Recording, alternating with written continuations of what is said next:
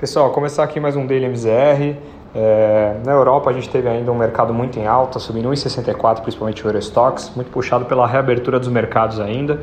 E o pacote foi aprovado essa semana de 750 bi de euros ali em relação à zona do euro. Há uma expectativa muito forte, lembrando que a zona do euro tem ali já mais de um mês ali no, in, nos, dos inícios das flexibilizações isso começa a se mostrar um panorama mais positivo.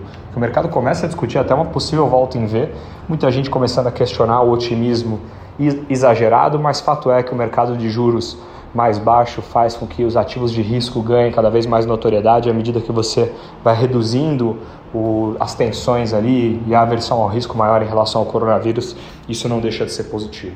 Estados Unidos começou muito bem, mas teve uma virada, fechou o dia o S&P caindo 0,21, depois ali de vários momentos do dia subir quase 1%.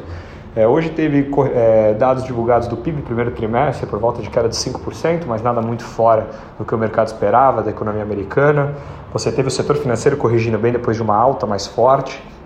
É, mas a verdade é que o final do dia, a virada, foi muito impactada pelas tensões geopolíticas, mais uma vez China e Estados Unidos. O Trump convocou uma coletiva é, amanhã para falar diretamente sobre a China, então especificamente sobre o tema e esse detalhamento maior.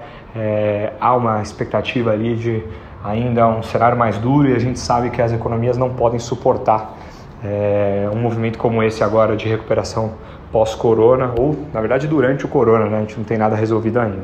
Quando a gente olha a aprovação da lei de segurança que foi aprovada em, para conter um pouco ali aquela movimento mais democrático de Hong Kong feito pela China. É sempre um tema que chama muita atenção negativamente e essas tensões geopolíticas parecem aumentar um pouco mais à medida que os Estados Unidos se posiciona de maneira direta para confronto da China.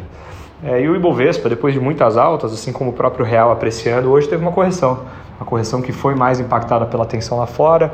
Temos que monitorar um pouco esse confronto do Bolsonaro com o STF diretamente, mas obviamente que o cenário melhorou bastante, principalmente em relação ali ao viés é, mais positivo em relação à articulação política, lembrando que nada mais foi do que uma, o Brasil estava muito abaixo dos preços, tanto na bolsa quanto na moeda, olhando os próprios pares emergentes, e na verdade a gente só se aproximou um pouco mais e fechou um pouco esse gap.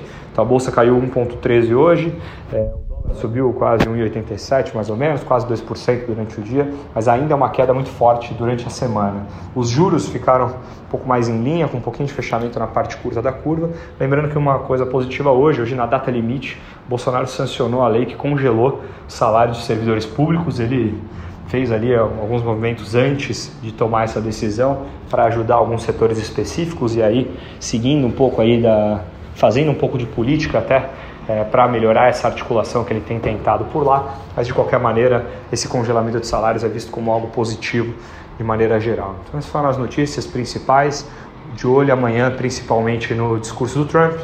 E um pouco nesses movimentos ainda muito talvez eufóricos é, para é, um movimento de flexibilização no mundo como um todo, mas nada nada que a gente tem que se preocupar demais. A maioria dos países que estão subindo, principalmente hoje, como a Europa, e a semana, como o Brasil, são países que estavam ali atrás na comparação com os próprios pares é, no mesmo nível de poder econômico.